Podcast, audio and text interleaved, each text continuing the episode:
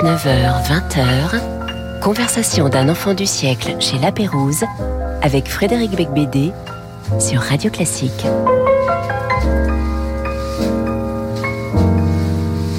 Bonsoir Lorraine Bastide. Bonsoir Frédéric Becbédé. Pour l'instant, l'entretien est très courtois. Ça se passe très bien. J'espère que ça va continuer. Je suis euh, très euh, fier et honoré que vous ayez accepté euh, de venir dans cette émission. C'est vrai qu'on est peut-être en désaccord sur plusieurs sujets, mais c'est important qu'on puisse se parler. C'est d'ailleurs ce que vous dites dans votre livre qui s'intitule Futur, futur.e.s. Euh, en écriture inclusive, donc c'est un futur qui est masculin et féminin et pluriel. Comment le féminisme peut sauver le monde aux éditions Alary. Et Lorraine Bastide, euh, de, depuis euh, une dizaine d'années, vous êtes donc à l'origine d'un podcast qui s'appelle La Poudre, qui est très bien fait, qui est un, un podcast consacré aux, aux, femmes, au militantisme féministe. Est comment est-ce que vous le définiriez, ce, ce podcast excellent? Euh, merci euh, déjà bah, pour l'invitation. Euh, je suis très contente d'être ici. Et, et c'est vrai que, comme vous le dites, c'est quelque chose que je suggère dans le livre qu'on puisse discuter, même si on a des points de vue différents. Et, et le fait de venir ici ou pas a fait l'objet d'une petite réflexion, une petite conversation. Ah oui, vous êtes réunis avec euh, vos, vos, camarades J'ai consulté des camarades qui n'étaient pas forcément euh, très, très partants, mais je me dis que justement, puisque c'est ce que je suggère dans le livre, il est très important que je fasse cette démarche.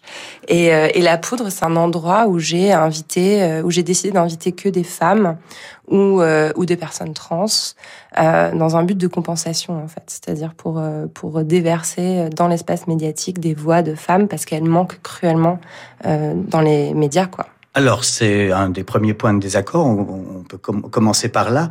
Il y a, euh, il me semble, énormément de rattrapage quand même en cours. Il y a, il y a par exemple, dans cette rentrée, euh, le prix Goncourt a été décerné à une femme. hier, le prix de Flore est allé à Geoffrine Donadieu, que nous avions reçu ici il y a un mois. Et on est très, très heureux pour, pour ce livre qui est excellent.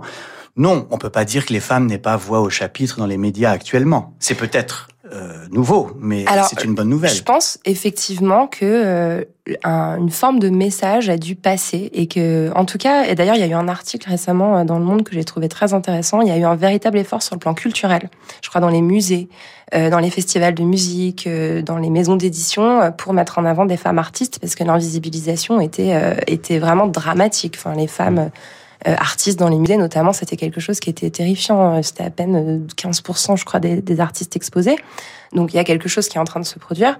N'empêche que, comme souvent, en fait, je me base sur des chiffres mhm. et que le temps de parole des femmes dans les médias, il est mesuré tous les cinq ans. par un baromètre indépendant qui s'appelle le Global Media Monitoring Project. Le dernier publié date de 2020. Et le temps de parole des femmes dans les médias, c'est 24%. Ah, voilà. voilà Donc, alors oui, il y a des femmes, mais il y a trois fois plus d'hommes que de femmes.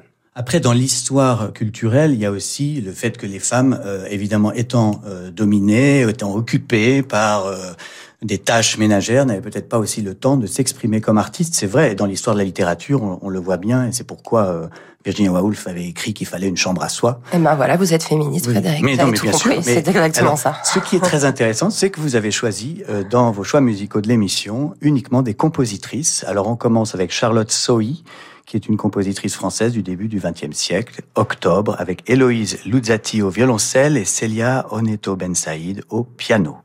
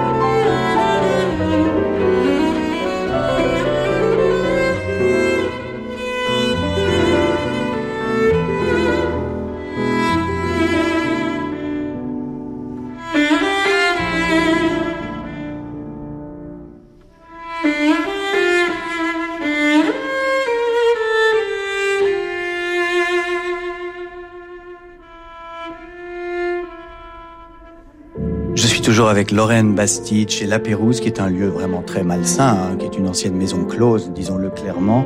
Et euh, le fait que vous ayez accepté, euh, Lorraine, d'être présente dans un endroit aussi masculiniste euh, est une preuve de grande tolérance de votre part. Mais est-ce que ce sont des endroits qui vous choquent ou qui vous amusent ou qui vous vous semblent des endroits d'histoire qu'il faut respecter C'est des témoignages historiques, évidemment. Enfin, on peut pas, on peut pas effacer l'histoire. C'est important de la connaître et de la comprendre. Je pense que ce qui peut être intéressant quand on vient dîner chez la Pérouse, c'est de savoir ce qui s'y est produit, euh, les liens qu'il peut y avoir avec la monarchie. Enfin voilà, c'est on n'efface pas l'histoire. Euh, par contre, on efface les femmes dans l'histoire. Et par exemple, cette compositrice qu'on vient d'écouter, euh, je voulais absolument créditer euh, voilà et Héloïse euh, et Mireille qui ont créé un, la boîte à pépites, euh, qui est euh, une maison d'édition musicale qui fait revivre des compositrices qui ont été effacées. Parce qu'il y a mmh. beaucoup, il y a eu beaucoup de grandes compositrices, mmh. mais qu'on qu'on a oubliées. Bah, c'est très beau. Merci beaucoup de nous, nous, nous, faire connaître cette compositrice, donc Charlotte Sohi. Euh, quand on s'est rencontrés pour la première fois, vous écriviez dans Elle, vous étiez une journaliste, voilà, de la presse féminine, également chroniqueuse au Grand Journal sur Canal+. Et, euh, et vous n'étiez pas à l'époque, à ma connaissance, tellement euh, engagé de, comme aujourd'hui dans le, féminisme, l'écoféminisme. Euh, vous nous expliquerez d'ailleurs euh, ce que c'est. Euh, Qu'est-ce qui s'est passé? Qu'est-ce qui, à quel moment il y a eu un déclic qui vous a alerté? Sur ce combat euh, alors, je pense qu'à l'époque, je m'envisageais certainement comme féministe. J'avais une, je pense, une vision, euh, un féminisme un peu libéral, euh, un peu euh, mainstream, on va dire, où j'avais le sentiment que parce que je travaillais au magazine Elle, parce que je mettais en avant des femmes dans les pages, dans mes articles, parce que de temps en temps, euh, je me fondais d'un sujet de société euh, sur les femmes dans les quartiers populaires ou etc. J'étais en train de finalement porter un discours féministe. Mais ce qui m'a donné envie d'affiner ma position et de la rendre beaucoup plus euh, politique, c'est justement euh, le constat de, de, certains manques en fait dans les pages de ces magazines où on parle principalement de femmes euh, qui sont toujours des femmes avec un certain euh, statut social, euh, des femmes blanches, bourgeoises, urbaines, hétérosexuelles évidemment, qui s'intéressent à la décoration, à la mode, etc. et qui finalement sont très loin de représenter l'ensemble des femmes. Donc c'est finalement... En, en... Le L a beaucoup changé. Hein. Maintenant, il est nettement plus engagé qu'à l'époque. Je pense que la presse féminine a dû, a été obligée en fait de faire une petite réflexion sur elle-même, mais on est quand même très très loin du compte. Hein. Je veux dire, il y a encore pas beaucoup de femmes grosses, pas beaucoup de femmes noires, pas beaucoup de femmes pauvres dans les pages des magazines féminin, c'est encore rarissime. Assez marrant d'ailleurs, vous dites à un moment, euh, page 111 de votre livre, donc qui s'intitule Futur, comment le féminisme peut sauver le monde chez Alary. Euh, j'ai tout fait bien, j'ai fait des régimes, j'ai décoloré mes cheveux, je me suis acheté beaucoup d'habits fabriqués en Chine par des femmes pauvres, j'ai enfermé mes minuscules nichons dans des triangles de dentelle à 55 euros pièce, j'ai limé mes pieds, arraché les poils de mes jambes, de mon pubis, de mes aisselles, j'ai bu beaucoup d'alcool dans beaucoup de soirées, etc., etc. Vous racontez un peu la condition de la de la jolie femme euh, moderne euh, qui euh, se croit libre et qui ne l'est pas tant que ça en fait. Exactement. Ouais. C'est vrai que c'est marrant parce que ce passage il ressort énormément sur les réseaux sociaux. C'est vraiment celui qui est systématiquement photographié, partagé. Drôle. Ouais, il est drôle et il est triste aussi hein, parce que le paragraphe se termine par j'ai pris un ou deux Xanax, j'ai fait une ou deux fausses couches et ça fait aussi partie du, du décor. Oui. Euh, et c'est un endroit en fait de souffrance que je décris sans forcément mettre les mots, les émotions, tristesse, peine derrière. On sent bien que je suis en train d'essayer de rentrer dans un moule qui ne me correspond pas, en fait, qui ne me mhm. permet pas d'être vraiment moi-même, qui est juste euh, une espèce de tentative éperdue de correspondre au canon, au canon de l'époque. Oui, ça j'en ai parlé, moi, dans un de mes livres qui s'appelle Au secours pardon et qui est devenu un film, l'idéal, de cette injustice qu'il y a entre les hommes et les femmes sur l'apparence physique. C'est quelque chose, finalement, on dirait que le féminisme a obtenu euh, des résultats, mais que dans ce domaine-là, il y a absolument rien qui change. Euh, c'est-à-dire qu'il y a toujours un diktat, un schéma physique euh, imposé aux femmes et, pas tellement aux hommes. Nous, on a le droit d'être vieux, d'être gros, d'être moche. Même limite, on va dire que vous que vous vous bonifiez en vieillissant. Et plus on est moche, mieux c'est. Ouais, que les cheveux grisonnants, c'est un peu sexy sur un homme, les rides au coin des yeux, etc. Alors qu'une femme n'a pas du tout le droit à à se vieillir sereinement. Euh, après, je pense que si ça n'a pas changé, c'est qu'une grande partie des images euh, sont encore produites par des hommes. Enfin, le monde de la pub, vous le connaissez bien, vous l'avez aussi beaucoup décrit. Oui, et dénoncé. Euh, et dénoncé, j'avoue. Euh, et c'est un endroit où on fabrique encore des images où les femmes sont jeunes, minces. Pourquoi? Parce que c'est l'image idéale de la femme euh, fragile, euh, jeune, euh, qu'on a envie en fait bah, bah, bah, de baiser en fait quand on a un, vieux mâle qui mm. produit ces images. Donc c'est ça qu'on essaye de changer. Le féminisme a toujours dit ça, sans être forcément entendu. Mais c'est ça que vous appelez le male gaze, c'est-à-dire sur le, le le fait que les femmes n'existent que dans le regard de l'homme. Alors le male gaze, c'est un, concept qui a été euh, élaboré par Laura Miolavi, qui est une euh, historienne sociologue du cinéma, qui décrit en fait ce regard, cette caméra qui se pose sur le corps des femmes dans une grande majorité de films, où euh, finalement le corps va toujours être découpé. On va avoir des gros plans sur les seins. Il va y avoir aussi souvent des, des plans qui sont filmés cachés derrière un arbre. On surprend une femme qui est en train de se déshabiller à l'ombre d'un olivier ou, euh, ou alors on en trouve la porte de la salle de bain et elle prend sa douche.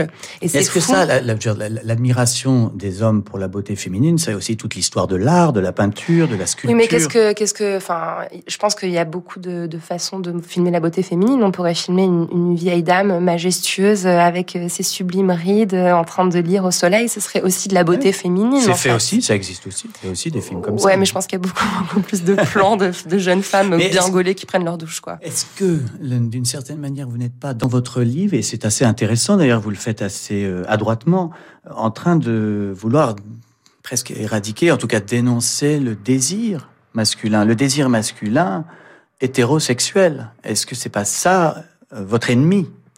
Absolument pas. Euh, et je pense que dans le livre, j'essaie vraiment de faire la différence entre l'hétérosexualité comme un régime politique et l'hétérosexualité comme le fait pour euh, un homme et une femme d'avoir envie de baiser ensemble.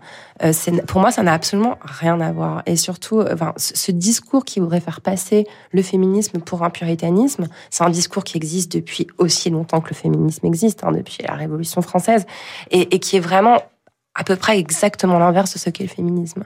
Le féminisme a pour objectif de permettre à, tout être humain, en fait, de pouvoir euh, trouver euh, le plaisir et la jouissance là où il a envie de le trouver, sans injonction et sans obligation de le trouver à l'endroit où on le destine. Enfin, vous dites quand même à un moment que les hétéros sont nuls au lit. Hein. Je, dis que la, que la bête hétérosexuelle est de la soupe tiède. J'avoue que je l'ai dit. Bah oui, donc en fait, c'est il y a quelque chose qui n'est pas contradictoire, mais qui est, euh, qui est. Oui, mais encore une fois, Frédéric, je me base sur des chiffres. Rappelez-vous cette euh, cette phrase. Euh, J'essaie de la retrouver désespérément. Suit, suit, une enquête qui a été faite, une enquête sociologique. Quand on interview, en fait, quand on prend un panel, je crois que c'est basé sur un assez gros panel de 2000 personnes, il me semble, hein, où il y a des femmes lesbiennes, des hommes gays, des hommes hétéros et des femmes hétéros. On constate et on pose la question à toutes ces personnes combien de fois avez-vous joui cette, ce dernier mois? Et finalement, parmi les femmes hétéros, je crois qu'il y a à peine 40% qui répondent oui. Parmi les femmes lesbiennes, on est à 80%. Et parmi les hommes gays, je crois qu'on est encore au-dessus. Donc il y a quand même quelque chose qui tente à prouver que la jouissance n'est pas forcément souvent au rendez-vous pour les femmes hétéros. Je vous cite, les femmes cis hétérosexuelles. Donc cis, ça veut dire euh, quoi? Euh, ça, ça veut dire que pas trans en fait. Ça veut dire ah une femme qui est en accord avec le sexe qui lui a été assigné à la naissance. Ok, donc les, les, les, les je dirais les femmes euh, hétérosexuelles sont très, sont très mal baisées. Les hommes hétérosexuels ne savent pas baiser. Les femmes ne jouissent pas. Les hommes sont nuls. Page 121. C'est quand même assez radical. Et au fond, alors je, ça m'amène à une question qui est assez taboue, mais est-ce que finalement ça n'est pas plutôt l'homosexualité à ce moment-là qui, qui, vous intéresse et, et, et, et c'est tout à fait respectable. Je veux dire, si on n'a pas de désir pour les hommes, je vais, je vais faire en fait. Euh, c'est pas un problème. Mais en fait, c'est toujours cette question euh, de, on est quand on parle en tant que sociologue, en tant que journaliste, on est obligé de donner des tendances, des grosses tendances. Voilà, une grande majorité de mes amis hétéros vraiment se font chier au lit avec leur mec. Je suis vraiment désolée, c'est une réalité, Frédéric. Mais par ailleurs, je peux aussi témoigner du fait que j'ai connu des merveilleux amants mmh. et que j'ai eu des merveilleux orgasmes grâce à des hommes dans ma vie. Ah voilà une confession qui est importante que nous mettrons en gros titre. Voilà, je pense qu'il faut sortir l'exergue et puis en faire un bon tweet histoire qu'on n'en parle plus. Euh, non mais c'est-à-dire qu'en fait c'est exactement comme au début de l'émission euh, quand, quand, quand vous me dites il y a c'est pareil qu'il n'y a, pas de femme dans les médias. Regardez il y a une femme qui a eu le prix Goncourt. On trouvera toujours des exceptions et on est toujours aussi obligé de parler par grande tendance. Mhm. Et, et, et, le plaisir féminin, je veux dire rendez-vous compte que par exemple la représentation du clitoris tel qu'il est réellement, ça date de il y a même pas oui de pas très longtemps. Oui, d'ailleurs, on a aujourd'hui, j'ai vu un article dans le Figaro qui disait que le, le clitoris a plus de terminaisons nerveuses que euh, le sexe masculin. Mais évidemment, c'est l'organe. Il n'y a aucun organe humain qui a plus de terminaisons nerveuses que le clitoris. Et puis surtout, une grande injustice pour nous les hommes. Oui, euh, tout à fait. Mais surtout, voilà, je, je pense qu'on a grandi, euh, vous comme moi, dans l'idée que c'était juste un espèce de petit bourgeon extérieur, alors qu'en fait c'est un organe qui à l'intérieur est aussi gros qu'en fait une paire de testicules. Mhm. Et ça, on, on nous l'apprend pas à l'école. On le, on le masque. Et c'est le fruit de, de, de siècles de, de, oui, de sciences, d'anatomie. En fait, absence de curiosité. C'était su. C'était su, mais ça a été effacé des manuels d'anatomie par la religion, euh, par, euh, par beaucoup d'institutions qui ne souhaitaient pas que le plaisir féminin soit un sujet. Ce qui est intéressant, c'est qu'on donc ce dialogue entre un homme, euh, un connard hétérosexuel de base, Frédéric, et, et Lorraine, une, une féministe engagée, euh, au bout de dix minutes, ça, ça, devient une conversation de cul, en fait. mais, oui, mais, le sexe est, mais le sexe est central dans cette question. c'est évidemment très important. Hein, qui a le droit de disposer, de disposer euh, librement de sa sexualité et de son plaisir Mais vous n'avez pas répondu à, à ma question. Peut-être que je l'ai mal posée. Beaucoup de féministes très engagées sont des lesbiennes. Bien sûr. Et alors, euh, est-ce que finalement elles sont engagées parce qu'elles sont homosexuelles ou, euh, ou est-ce que est-ce qu'à un moment ça n'est pas un peu étonnant est-ce que pourquoi est-ce qu'il n'y a pas d'hétéros, d'hétéros purs et durs qui luttent pour les, intérêts des femmes Alors il y en a toujours eu historiquement, euh, il y en a toujours eu. Il y a toujours eu en fait au sein du mouvement féministe des hétérosexuels et des lesbiennes qui sont probablement certainement surreprésentés dans les rangs féministes par rapport à leur place dans la société, euh, ce qui est absolument pas étonnant puisque les lesbiennes sont probablement les plus les plus opprimées, les plus silenciées des femmes. Euh, faut aussi rappeler que l'hétérosexualité c'est aussi un privilège, c'est-à-dire que c'est un endroit qui donne aux femmes un certain une certaine mobilité sociale, un certain nombre d'acquis euh, quand on est. C'est en euh, train de changer, mais ça change lentement. Voilà, quand on est, mais quand on est marié avec un homme, quand on a des enfants, euh, on, on est bien vu en fait. On, on, a des bons points. Mmh. Euh, alors que les lesbiennes, effectivement, comme comme le disait Monique Wittig, que je cite abondamment dans le livre, elle disait les lesbiennes ne sont pas des femmes. C'est-à-dire qu'à la fois elles échappent à un certain nombre de d'écrasements que peuvent vivre les femmes au sein du couple hétérosexuel, mais elles sont aussi complètement invisibilisées. On ne parle jamais de leur vie, on ne parle jamais de leur plaisir il y a tout un tas de stéréotypes qui circulent sur la sexualité des lesbiennes, qui sont généralement, en fait, quand on cherche lesbiennes sur euh, Google, on tombe sur des films porno réalisés par des hommes, généralement. Mmh. Donc, euh, évidemment qu'elles sont très en colère, les lesbiennes, et qu'elles ont raison de l'être, et qu'elles sont aussi souvent très politisées. Mais euh, dans les mouvements féministes, en général, quand il y a une opposition entre lesbiennes et hétérosexuelles, c'est les hétéros qui gagnent. Et qu'on se retrouve en fait avec des, avec des luttes, on va dire, bon, on va trouver des sujets sur lesquels on est toutes d'accord, par exemple, l'égalité salariale, ça, ça met tout le monde d'accord. Mmh. Et du coup, on met de côté les revendications spécifiques des lesbiennes, ce qui fait qu'on met des, des, décennies à arriver à, à l'obtention de droits basiques, comme celui d'avoir une famille. Les femmes, les couples de femmes n'ont le droit d'avoir des enfants que depuis cinq minutes. non, mais c'est vrai, la loi, elle a même pas, elle a même pas un an. Et là, ce qui est intéressant dans votre livre euh, futur, Comment le féminisme peut sauver le monde, c'est que c'est très pédagogique, c'est à la fois très engagé. voire pamphlétaire par moment, Mhm. euh, mais euh, c'est aussi un, un, comment on peut dire, une sorte de manuel euh, d'éducation, d'explication du féminisme pour les les connards dans mon genre. Et euh, c'est pourquoi je suis ravi de discuter avec vous. Alors nous avons, euh, vous avez choisi un deuxième morceau d'une compositrice juive tchèque morte en camp de concentration, qui est Ilse Weber, et ça s'intitule Viegala, avec Noémie Weisfeld au chant et Gaël Soral à la guitare.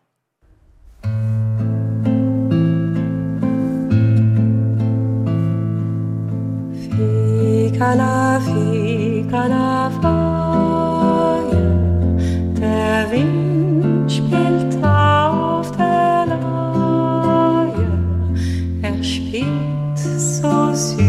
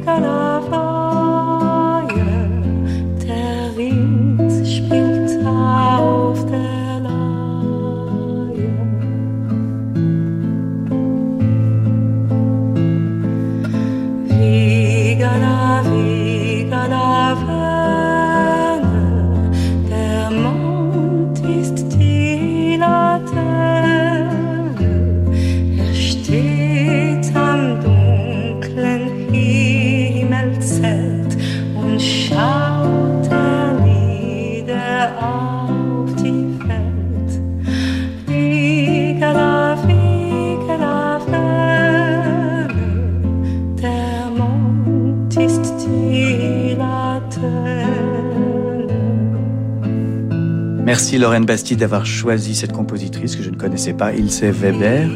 Euh, tout de suite, une page de publicité. J'ai vérifié, il n'y a aucune pub macho. Génial. C'est très rare, mais c'est le cas. Je suis rassurée. Ce week-end, dans Femmes majeures, nous vous parlerons d'une artiste pleine de fougue qui électrisait le public avec son violoncelle. Elle était si souriante qu'on la surnommait Smiley. J'ai nommé Jacqueline Dupré, notre femme majeure, ce week-end. Femme majeure avec Daphné Roulier chaque week-end à 11h sur Radio Classique.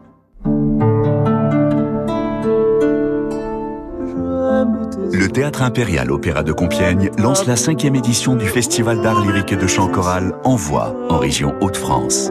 60 représentations dans 38 communes, avec Adèle Charvet, Cyril Dubois, la compagnie La Tempête, les frivolités parisiennes, le concert spirituel et tant d'autres talents. Et de nouvelles productions comme Les Enfants Terribles et Père Guinte.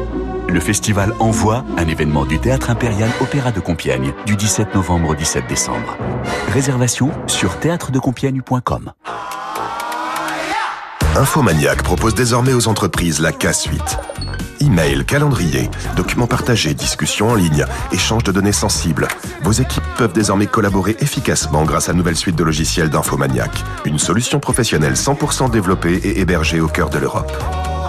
K-Suite, la solution collaborative éthique. Plus d'informations sur infomaniac.com.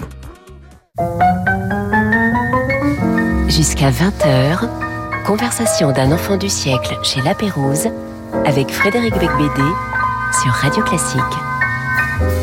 Voici une annonce complètement machiste puisqu'on annonce le nom de l'animateur du sexe masculin et on ne dit pas que son invité est Lorraine Bastide du sexe féminin. C'est vraiment honteux.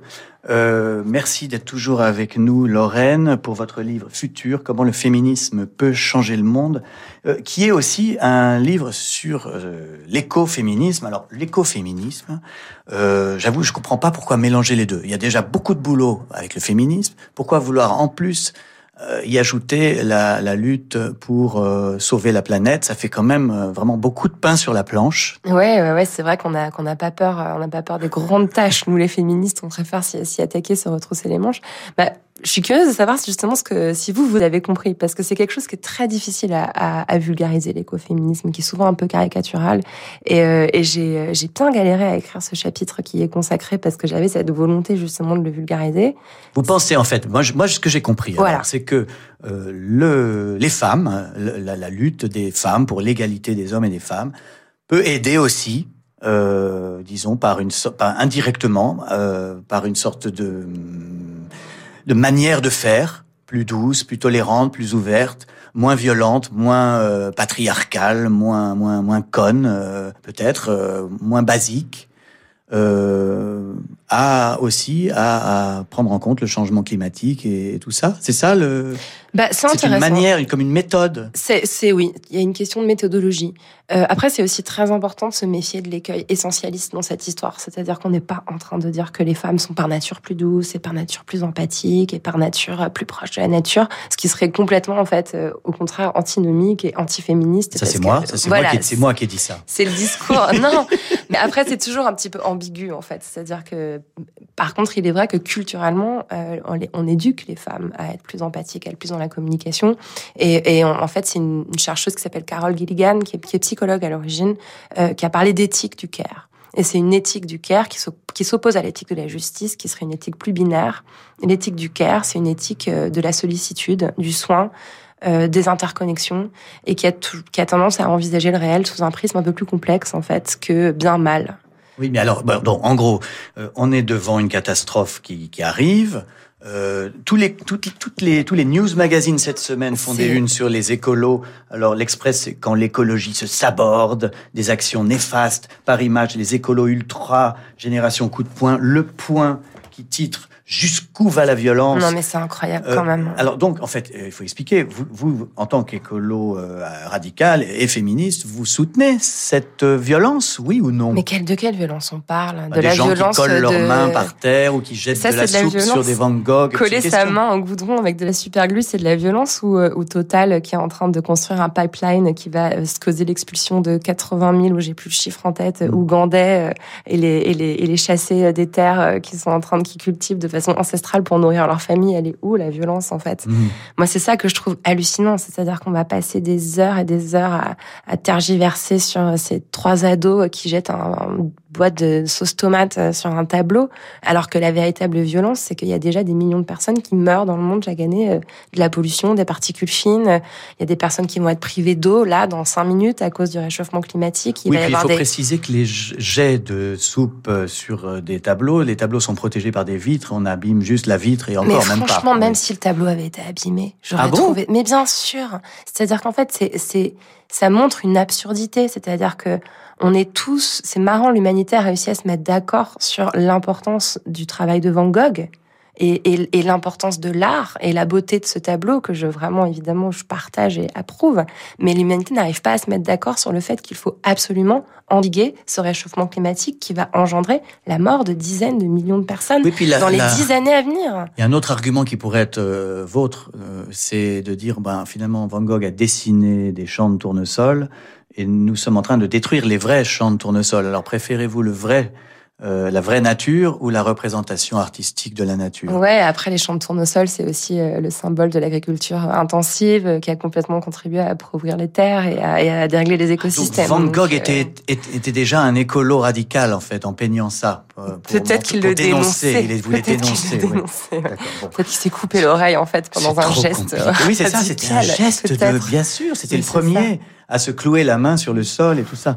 Bon, je, je, je délire totalement. nous. Euh, oui, alors euh, maintenant revenons à une chose plus sérieuse. Euh, à l'époque où je vous avais rencontré, vous m'aviez confié que vous appréhendiez le procès euh, du meurtrier de votre sœur Julia. Euh, Julia a été tuée par euh, un, un malade, un, un type ultra violent en 2005 euh, qui lui courait après. Elle, n'avait pas d'histoire avec ce garçon, je ne sais pas, peu importe Pas du d'ailleurs. tout, non, non. Peu importe, ça ça ça c'est secondaire à vrai dire. Il est arrivé avec un fusil, il a, il a tué votre sœur et il y a eu un procès en 2007. Il a été condamné à euh, une peine incompressible de prison, je crois. euh, Il a été condamné à 30 ans de prison, dont 22 ans euh, incompressibles. ouais. Voilà. Mais bon, il sortira un jour. Ouais. Et euh, c'est la, c'est la source en réalité de votre euh, profond engagement et de votre colère, euh, comment dire, euh, inextinguible que, que vous. Je, si je parle de ça et avec beaucoup de gêne, c'est parce que vous le racontez dans le livre, hein, dans, dans, dans Futur, vous parlez de ça. C'est c'est évidemment. Euh, quand on a vécu une- un traumatisme pareil, euh, un deuil pareil, une, une telle violence, euh, on ne peut qu'être révolté. Et est-ce que votre révolte, elle, elle, elle serait la même sans cette tragédie? C'est difficile à dire parce que je l'ai. Enfin, évidemment que c'est quelque chose qui m'a façonné, qui m'a complètement. Ouais, qui a bouleversé le cours de ma vie, mais euh, à retardement en fait, parce que j'ai mis beaucoup beaucoup de temps à regarder en face ce qui s'était passé. Euh, j'ai mis beaucoup de temps aussi à comprendre que ce qui était arrivé à ma sœur, c'était pas euh, un fait divers, c'était pas euh, un accident ou quelque chose de, de voilà d'iné- d'inévitable. C'est systémique en fait. C'est ce qui arrive à énormément de femmes. Euh, c'est intéressant de, de justement de de parler du parcours euh, de ce meurtrier qui l'a harcelé pendant pendant pas mal de temps. euh. Elle a même averti autour d'elle, elle a voilà. prévenu qu'elle était menacée de mort. Et ça, c'est aussi très symbolique de ce qui se passe quand une femme témoigne euh, des violences qu'elle peut subir. C'est un peu symbolique de ce qui se passe avec MeToo. C'est-à-dire qu'on est en train de dire il y a un énorme problème et oui, oui, mais ça va. On va quand même pas euh, faire voler en, en, en éclats la séduction et la possibilité d'avoir du désir. Non, mais là, on vous explique en fait qu'on est victime de quelque chose qui nous qui nous met en danger. Oui, mais mademoiselle et, il y et avait ma déjà il y avait des avait précédents. dit. Il y avait des précédents. Il avait déjà été violent avec d'autres Il personnes. avait menacé d'autres femmes, mais ça, c'est des choses qui avaient jamais été signalées, qui avaient jamais été portées à son dossier, parce que ça n'a pas d'importance, en fait. Donc, Vous euh, pensez pas que ça, ça change quand même depuis 2017 c'est difficile à dire. C'est difficile à dire. Je pense qu'il faut beaucoup, beaucoup de recul euh, pour, euh, pour savoir si vraiment ce, ce qu'on est en train de vivre en ce moment est en train de changer les choses. Moi, j'ai pas l'impression que ça change énormément. J'ai l'impression que vraiment, bien souvent, dans l'espace public, quand une femme dit qu'elle est victime de harcèlement ou d'agression, euh, le premier geste, c'est de remettre en question sa parole. Euh, on en est encore là, en fait. C'est-à-dire, on s'interroge sans cesse sur la véracité de la parole de cette femme. Et ma sœur, elle est morte pas- de ça. Oui, c'est exact. Oui, ça, c'est indéniable en ce qui concerne votre sœur, mais, mais évidemment, en matière juridique, on ne peut pas considérer que chaque plainte est nécessairement a priori vraie. Je dis pas ça non plus. D'ailleurs, d'ailleurs, vous avez vous avez lu mon livre et vous voyez bien que je dis pas ça et Non. que je dis même et c'est important et c'est quelque chose qui est très difficile à entendre actuellement dans, dans, dans le champ féministe, c'est que le, le- les plaintes pour viol ont été par exemple historiquement utilisées contre des hommes noirs aux États-Unis. Euh, ça, ça a aussi euh, justifié des lynchages. Euh, Donc, donc effectivement, les femmes, heureusement, sont pas des espèces d'êtres purs euh, qui sont incapables de mentir. N'empêche que les, les plaintes mensongères concernent à peine, je crois, entre 2 et 4% des plaintes. Et Mm. pourquoi systématiquement euh, interroger la véracité alors qu'on sait que dans la dans 87% des cas, euh, c'est arrivé. Et cette interrogation permanente sur la véracité des faits empêche en fait à chaque instant de, de se poser les vraies questions qui devraient être posées. C'est-à-dire quel est le système qui se met en place pour permettre ça? Qui ferme les yeux? Qui euh, dit à ma sœur, à mademoiselle, c'est normal, vous êtes jolie, c'est normal que les garçons vous regardent? Qui dit mais c'est normal, pardon, hein, du coup je vous interpelle un peu, euh, Frédéric, euh, Mhm. qui dit bah PPDA, il t'a agressé, enfin tout le monde sait que c'est un agresseur. Oui, ça, Et- c'est une fille qui une personne qui raconte ça. Oui, mais Euh, je me mais souviens pas de la réalité oui, de cette mais je trouverais ça super intéressant que vous puissiez dire, Frédéric, effectivement, j'ai dit ça. Parce que vous l'avez sûrement dit.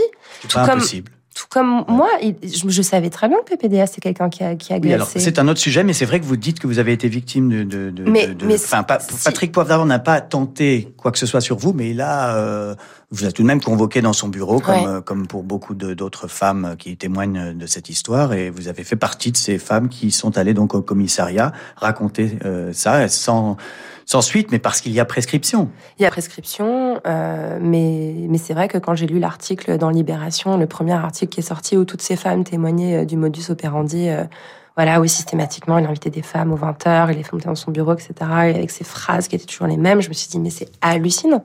C'est-à-dire, j'ai vécu exactement la même chose. Et il m'a semblé important d'aller témoigner pour apporter, pour renforcer leur témoignage et dire que oui, je, je confirme, c'est ce qu'il faisait, il l'a fait avec moi. Mais vous comprenez qu'on puisse se dire que ce genre de témoignage aurait dû être fait dans les médias, qu'il fallait pas peut-être pas attendre qu'il y ait prescription pour Bah, s'exprimer? Oui, mais le- la vérité, c'est que j'ai été éduquée en tant que femme à considérer que ceci était normal. Qu'un c'est- type on- euh, vous fasse des propositions, c'est pas c'est pas interdit, c'est juste des C'est propositions. pas interdit, mais euh, mais mais c'est-à-dire que si- je pouvais pas déjà, je devinais pas que c'était quelque chose qu'il faisait de façon euh, systémique avec des dizaines et des dizaines de femmes quotidiennement depuis des années. Euh, Et par ailleurs, effectivement, j'avais pas forcément conscience que c'était quelque chose d'illicite, que ça relevait du harcèlement. J'avais pas forcément conscience que ça mettait en moi quelque chose de l'ordre du traumatisme, qui allait me poursuivre longtemps.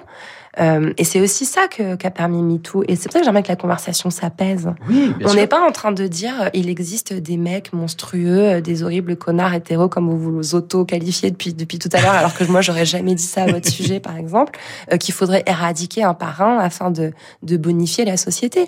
Il existe un ensemble, une société où hommes et femmes, euh, depuis quasiment toujours mettent en place des, des espèces de, de, de liens et d'interactions où il est complètement admis que le corps des femmes est à la merci euh, du regard, euh, des mains et des mots euh, des hommes. Et ça, ça doit, ça doit changer. Il est temps que ça change. Et ça doit changer. Moi, j'adorerais entendre votre mea culpa. Ah, mais, moi, dire. mais je n'ai jamais vrai rien fait de tel, moi. Je suis trop timide. Non, mais dire voilà, c'est vrai que peut-être que j'aurais dû réaliser que c'était pas normal. Peut-être que j'aurais dû dire à cette femme Mm. de se méfier. Peut-être que moi j'aurais dû parler plus tôt. Peut-être que moi j'aurais dû euh, ne pas avoir peur euh, d'ouvrir ma gueule et de dire euh, ce mec est problématique. Euh, mais mais c'est difficile parce qu'on est éduqué dans un monde où on a appris que ceci était normal. Il a du pouvoir, il a de l'argent, il est célèbre et donc il est de son droit d'aller draguer les jeunes stagiaires. Bah en fait non. Oui, moi, j'ai pas, enfin, moi, j'ai pas de souvenir de cette conversation, hein, très franchement. Mais donc, j'espère que j'aurais mieux réagi si elle avait eu lieu. En tout cas, j'ai pas de souvenir. Mais la prescription, ça veut dire aussi qu'on accuse des gens qui ne peuvent plus se défendre aussi. C'est, là où euh, je vous pose la question que faire? Soit on Bah, détruit, on la vie d'un homme qui- sans preuve. Qu'est-ce qui fait PPDA là? Eh ben, est-ce que la loi doit changer? Est-ce qu'il faut euh, Mais qu'il qu'est-ce ait plus de je, je prescription? vous pose la question qu'est-ce qu'il fait? Ben, J'en sais rien, moi. Quel procès va avoir lieu au final? Ben, je, je ne sais pas. bah, Je- Il a attaqué en diffamation ses victimes. Hmm. Donc en fait, si, il peut se défendre. Il peut dire en bloc, elle mente. Et ça, c'est quand même hallucinant parce qu'elle ne mente pas. Euh, Non, en réalité, donc il a- il a, en fait, en gros, la Il n'y loi. a pas de solution. Il, il La aurait loi fallu le protège. porter plainte à l'époque. Il aurait fallu aller au commissariat au lieu d'aller raconter à, à des gens.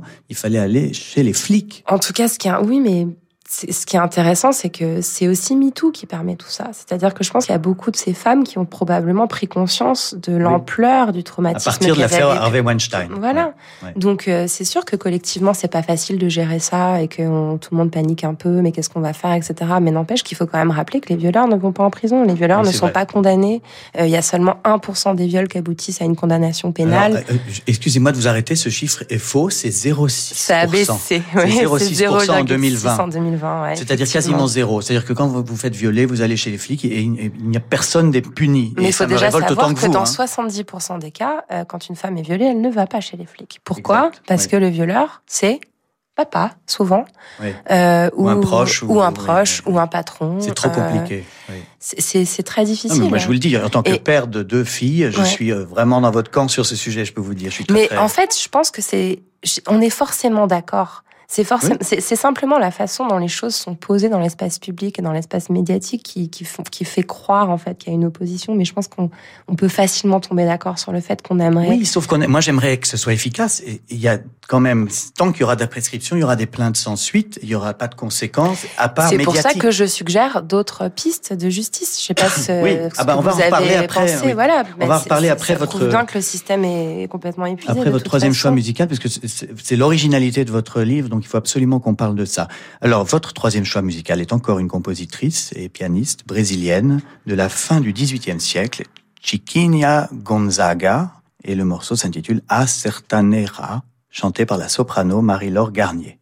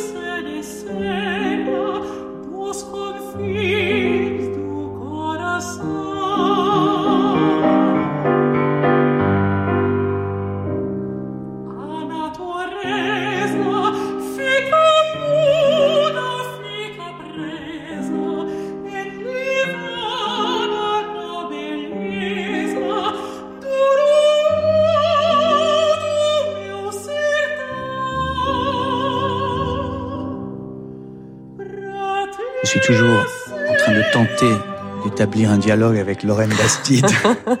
Qui résiste. féministe engagée euh, qui, euh, qui anime le podcast La Poudre et qui publie Futur, comment le féminisme peut sauver le monde chez Alary. Alors, ce qui est important dans le livre et qui vous, euh, d'ailleurs, vous relie avec Virginie Despentes dans son livre Cher connard, elle sauve le connard. Elle essaie de, de rétablir un, un débat, une conversation et même une amitié entre les hommes et les femmes. Et c'est ce que vous dites dans votre livre et c'est ce qui, c'est pourquoi je vous ai invité au fond même si on est euh, en désaccord sur la présomption d'innocence ou, ou autre.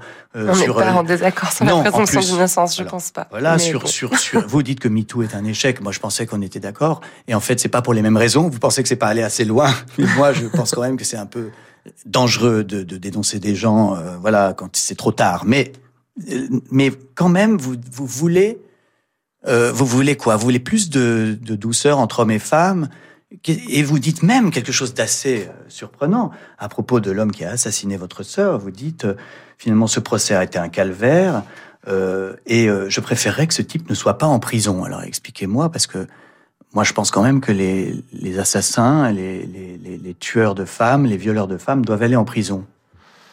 Euh, c'est un, un long sujet et franchement, il faudrait presque l'heure euh, d'émission pour arriver à le- l'exprimer avec toutes les nuances nécessaires parce que c'est quelque chose qui peut sembler un peu choquant, euh, sorti de son contexte comme ça.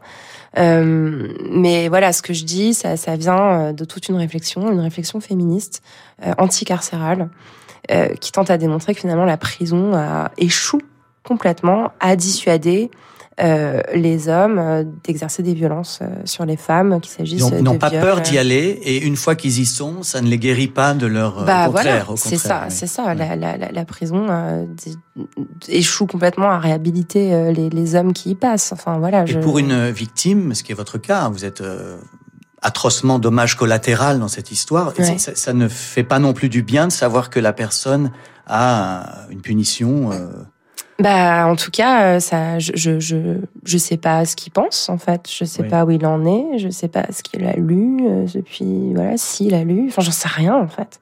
Je sais rien de lui. Il sait rien de moi. Je pense que. Il- et vous, il- vous pourriez aller lui pas- rendre visite peut-être. mais- Alors non, c'est très compliqué euh, là, euh, ce que vous dites, c'est un peu un peu frontal. Mais euh, mais en tout cas, ce qui est intéressant, c'est que voilà, il y a il y a y a une proposition de justice qu'on appelle la justice réparatrice, euh, qui permet à des auteurs de violences de rencontrer euh, des victimes qui ont pu subir le- les violences qu'ils ont infligées sans que ce soit forcément leurs victimes. Oui. Et ça, je trouve que c'est très intéressant. Euh, et, et donc, c'est encore à l'état euh, vraiment, c'est super marginal en France, même bien qu'une loi euh, l'ait instauré. hein. C'est, c'est Taubira qui a instauré ça en 2014, je crois. Mais il y a eu 40 personnes concernées, je crois, sur 700 000 procès pénals, donc euh, en 2020. Euh, mais vraisemblablement, quand on suscite ce genre de rencontre, euh, on peut espérer du côté de l'auteur de violence euh, bah, une prise de conscience en fait euh, beaucoup plus juste de, de ce qu'il a pu causer comme tort aux humains qu'il a en face de lui, de ce qu'il a pu en- engendrer comme préjudice dans une vie et quelles, quelles ont pu être les conséquences de ses actes. Et le fait, lui, d'être vu comme un humain, euh, d'avoir aussi l'occasion de pouvoir expliquer son geste, de pouvoir expliquer son repentir, s'il en a un, euh, bah ça, ça le réhumanise en fait, ça le remet du côté de l'humanité, et ça, et ça vient d'une d'une idée qui me semble en fait euh, complètement euh, pragmatique et logique quand quelqu'un s'écarte de la société euh, au point de, causer euh, de, la douleur euh, et de la souffrance dans la société, il faut le ramener. Vous vous rendez compte, c'est quand, même assez, c'est quand même assez incroyable d'entendre ça. Enfin, c'est, c'est, c'est, c'est assez merveilleux, je veux dire, de, de, de- d'être capable de dire une chose pareille quand on a vécu ce que vous avez vécu. Normalement, c'est plutôt, on est plutôt, enfin, en, en- en colère, euh, en- Mais dans- j'ai avec un désir de la vengeance, colère. Enfin, de il faut quand même euh, préciser que dans le livre, j'explique que moi, pendant, pendant 15 à 17 ans, euh, je, je n'avais pas d'autre plan que de l'attendre avec un fusil pour lui rendre la monnaie de sa pièce. J'ai quand même aussi, pendant vraiment hyper longtemps, euh, j'ai pas pu envisager autre chose que voilà la vengeance, euh, la violence. euh, C'est, marrant qu'il y ait dans, enfin marrant, c'est pas le mot, mais que Despentes et vous, en même temps, sans vous concerter, vous ayez ce discours de dire non à la guerre entre les hommes et les Mais c'est femmes. parce qu'en fait, on est obligé d'en arriver là. Alors que Virginie Despentes que- a été violée, hein, également, Aussi, par ouais. une bande de mecs. euh. Mais, mais c'est- juste, c'est le féminisme qui amène là, en fait. C'est ça que j'essaie de dire dans ce livre. C'est-à-dire que quand on pousse la réflexion féministe jusqu'au bout, on en arrive à la conclusion qu'il est complètement contre-productif de répondre à la violence par la violence. Et que si on réinflige aux hommes euh, tout ce qu'on reproche au patriarcat de nous avoir infligé, c'est-à-dire voilà l'assignation, euh, l'essentialisation, euh, l'exclusion, l'entravement, la punition, etc. On va reproduire. Enfin, c'est quoi l'idée? L'idée, c'est pas d'instaurer un matriarcat. L'idée, c'est pas de créer un monde où les femmes domineraient les hommes. Bonne nouvelle. Mais bien sûr. Mais c'est ça qui est terrible, c'est quand, c'est quand, nos, quand nos positions sont caricaturées de la sorte, alors qu'on essaye simplement de, de proposer un monde plus équilibré et plus juste. Voilà pourquoi il faut qu'on se parle, parce que vous voyez, moi j'avais très très peur que toutes les féministes soient simplement des femmes qui veulent prendre la place des hommes et se comporter comme eux. Mais en réalité, non. Bah, en fait, on aimerait que les hommes, les femmes qui veulent se comporter comme les hommes et s'habiller comme les hommes et prendre leur place puissent le faire euh, sans, sans entrave, mais que les femmes qui ont envie, euh, franchement, dans le monde féministe, euh, il y aura encore des femmes qui porteront des barésies et qui auront envie d'être désirées par des hommes. Il n'y a aucun souci là-dessus. Simplement, on aimerait juste pas être obligé de le faire pour, avoir voix au chapitre. il y a une phrase que j'ai notée dans le dernier livre de Pascal Bruckner, que je reçois la semaine prochaine. Chaque sexe demeure, pour son opposé, insondable, ni si différent, ni si proche qu'il le croit, source d'effroi et d'émerveillement. Est-ce que vous partagez cette phrase de Bruckner, qui est pourtant pas du tout dans votre camp? Non, je partage pas du tout cette phrase parce qu'il y a cette notion de sexe opposé. C'est une phrase qui est effroyablement binaire. Et moi, c'est cette binarité que je cherche à faire voler en éclats. Mais vous pouvez pas d'un côté dire que les hommes et les femmes sont des catégories obsolètes et en même temps vouloir lutter contre le patriarcat. Et si, et si, c'est tout le paradoxe. C'est euh, en fait euh, pour faire voler en éclats des catégories, il faut déjà les nommer et les désigner. Et si on passe son temps à dire mais les hommes et les femmes sont déjà complètement égaux, il y a que des humains dans la société. Alors non, on est bien obligé d'expliquer que non. En fait, on n'a pas, on n'a pas les mêmes droits, on n'a pas les mêmes, euh, la même présence dans l'espace public, etc. Donc c'est ça le grand paradoxe, c'est-à-dire que moi j'ai été obligée d'inviter que des femmes dans la poudre bien que je voudrais un monde où, l'importance du genre euh, serait complètement euh, obsolète. M'inviterez-vous un jour dans la poudre Je sais pas, je suis pas sûre. C'est ça. Vous voyez, non, vous êtes vraiment, vous êtes, il y a quelque chose qui va pas. Est-ce que vous êtes prêt à... Vous voyez, je vous invite, je suis tolérant, moi. Est-ce que vous êtes prêt à réexaminer votre parcours au prisme du genre, à vous interroger sur la construction de votre propre masculinité? Oh ben, je fais que ça. Dans tous mes livres, je n'ai fait que ça. Je dis même que, pour moi, l'homosexualité est beaucoup plus logique et rationnelle que l'hétérosexualité, puisque coucher avec des gens qui, qui nous ressemblent pas du tout est une absurdité. C'est simplement que j'ai ce handicap d'être hétéro. D'ailleurs, c'est assez intéressant. Vous, vous avez l'air à un moment dans un chapitre de d'avoir choisi votre sexualité pour des raisons politiques. Pour moi, euh, on est homosexuel ou, ou hétérosexuel de naissance. Je, je, dis pas ça. Hein, attention, je, je, dis pas ça du tout. Je, dis en revanche que euh, peut-être que une, attirance que je pouvais ressentir pour des femmes, euh, je la considérais comme quelque chose d'accessoire dans ma vie ou quelque chose un peu accidentel ou d'occasionnel, alors qu'en fait ça s'appelle la bisexualité et que le fait de le revendiquer, ça peut être un geste politique. Hmm, D'accord. Enfin moi c'est vrai, ça paraît bizarre. C'est comme si vous voulez, moi par exemple j'ai beaucoup aimé Call Me by Your Name. Mais je suis quand même resté hétéro euh, après parce que j'ai pas choisi. Je décide ouais, pas. ça c'est un débat aussi que je peux avoir avec mes amies lesbiennes qui, qui ont qui, qui considèrent elles aussi qu'elles ont absolument pas à aucun moment choisi. Mais bon, je pense que encore une fois, on est. Vous, vous avez dépassé la binarité. Euh, vous avez dépassé la binarité. Mais on n'est pas obligé non plus de la dépasser. On fait comme non, on veut. alors ça c'est bien. Ça c'est bien que vous disiez ça. On fait comme on veut. C'est la base. Alors euh, il y, a, y a un dernier choix musical, c'est le choix jazz de Lorraine Bastide. C'est Mary-Lou Williams, encore une femme car donc les, les différences de genre existent malgré tout. je veux avoir le dernier mot. On est dans un geste de compensation oui, des siècles d'invisibilisation des femmes compositrices. Quand, quand on aura fini de compenser, on n'en aura plus rien à faire. Quand ça arrange euh, Lorraine, elle choisit des femmes, et puis quand ça l'arrange aussi, elle dit que les femmes et les hommes, c'est pareil. Bref, Mary-Lou Williams, Incroyable. pianiste de jazz américaine, Nightlife, c'est en 1931. Incroyable. Mauvaise foi, celui.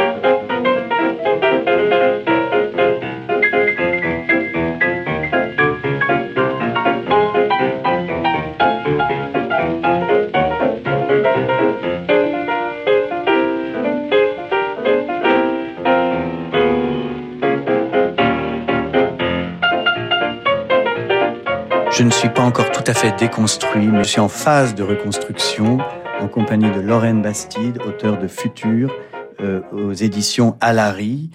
Et dans ce livre, euh, vous développez une sorte d'utopie, euh, vous l'appelez l'utopie post-genre. Euh, voilà, par exemple, vous utilisez l'écriture inclusive, alors ça donne par exemple bonjour à tous, euh, ce qui permet d'éviter de, faire bonjour à toutes et tous, Ouais. ou à tous et toutes, bon bref. Ouais. Euh, vous parlez des lecteuristes, un lecteuriste, donc c'est à la fois lecteur et lectrice en un seul mot. Euh, Est-ce que vous pensez pas qu'il y a des aspects parfois un petit peu ridicules dans le dans, dans le woke et dans cette envie de modifier même le vocabulaire? Est-ce que d'une certaine façon, là pour le coup, vous qui êtes vraiment très sincèrement et respectablement antifasciste, vous croyez pas qu'il y a un risque là? De fascisme je, je dis ça J'entends. sans agressivité, mais c'est quand même une question assez violente. Encore une fois, je trouve ça intéressant parce que euh, l'apparition de l'écriture inclusive, elle est, euh, comment dire, elle s'est faite de façon complètement naturelle, en fait, complètement euh, logique. C'est-à-dire, euh, euh, par exemple, moi, dans mon podcast, à un moment donné, j'étais fatiguée de dire toujours auditeur, auditrice, auditeur, auditrice. Au bout d'un moment, tu dis auditorice. Ouais. Et ça passe. Et je sais qu'on est assez nombreuses à utiliser ce mot et qui choque plus personne dans mes milieux. Oui. Euh, mais euh, je, enfin, Bon, c'est pas très grave, c'est pas très important. Ça, fait une heure qu'on discute. Oui. Globalement, on arrive à se comprendre. On parle d'un langage assez proche. Euh, voilà, Toast, c'est marrant, mais Toast, c'est vrai que je l'utilise. bah, par exemple, dans mon groupe d'amis, ça passe très bien. Euh, et puis il y a d'autres endroits où je l'utiliserai pas. En fait, c'est ce que ce que je trouve, euh, je trouve que la mauvaise foi réside dans l'idée qu'on serait en train d'essayer de d'imposer aux gens de parler comme ça. Euh, Il y a juste des endroits où c'est intéressant.